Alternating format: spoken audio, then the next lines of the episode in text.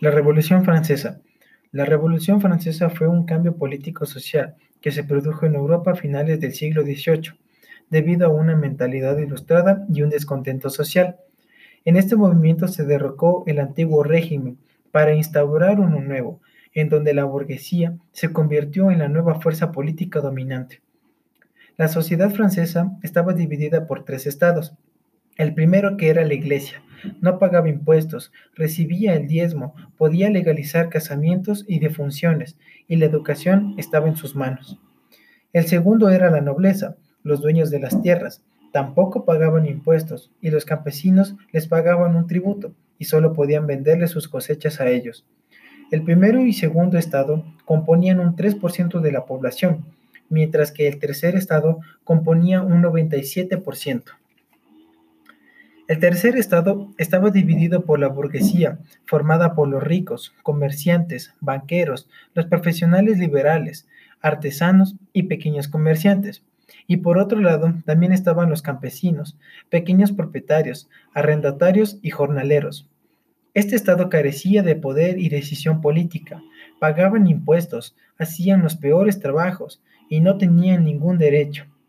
En 1788, el rey convocó los estados generales, tras declarar al estado en bancarrota. Esta asamblea, en donde los diputados del clero y la nobleza se reúnen, estuvieron presentes unos 1.200 diputados. La mitad representaba a los dos primeros estados y la otra mitad al tercer estado, que duplicó su representación.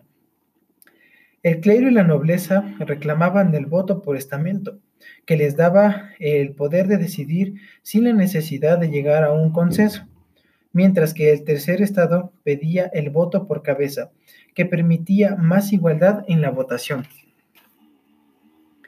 Tras negar la petición del tercer estado, se unieron dos nobles y 149 del clero. En consecuencia de esto, el rey Luis XVI mandó a cerrar y prohibir la entrada a los representantes, entonces deciden conformar una nueva asamblea y ser los verdaderos representantes del pueblo de Francia, creando la Asamblea Nacional. El rey intentó disolver la nueva asamblea, pero obtuvo como respuesta que el 14 de julio ocurra la toma de la Bastilla, lo que reafirmó la confianza del pueblo de París. El rey cedió e invitó a la nobleza y al clero para que se unieran a la nueva Asamblea Nacional, llamándose Asamblea Constituyente.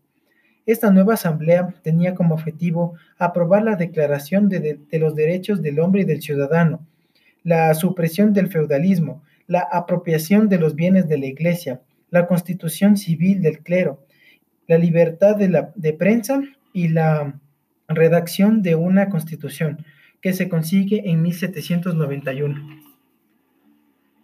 Tras el encarcelamiento del rey y la reina y varias guerras, la Asamblea convoca elecciones con el objetivo de formar un nuevo parlamento, que se llamó Convención Nacional, que abolió la monarquía y proclamó la república.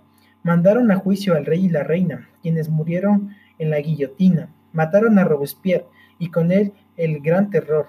Y en 1795 se establece la nueva constitución, que volvía a los principios de la Constitución de 1791, a diferencia de la Constitución de 1793.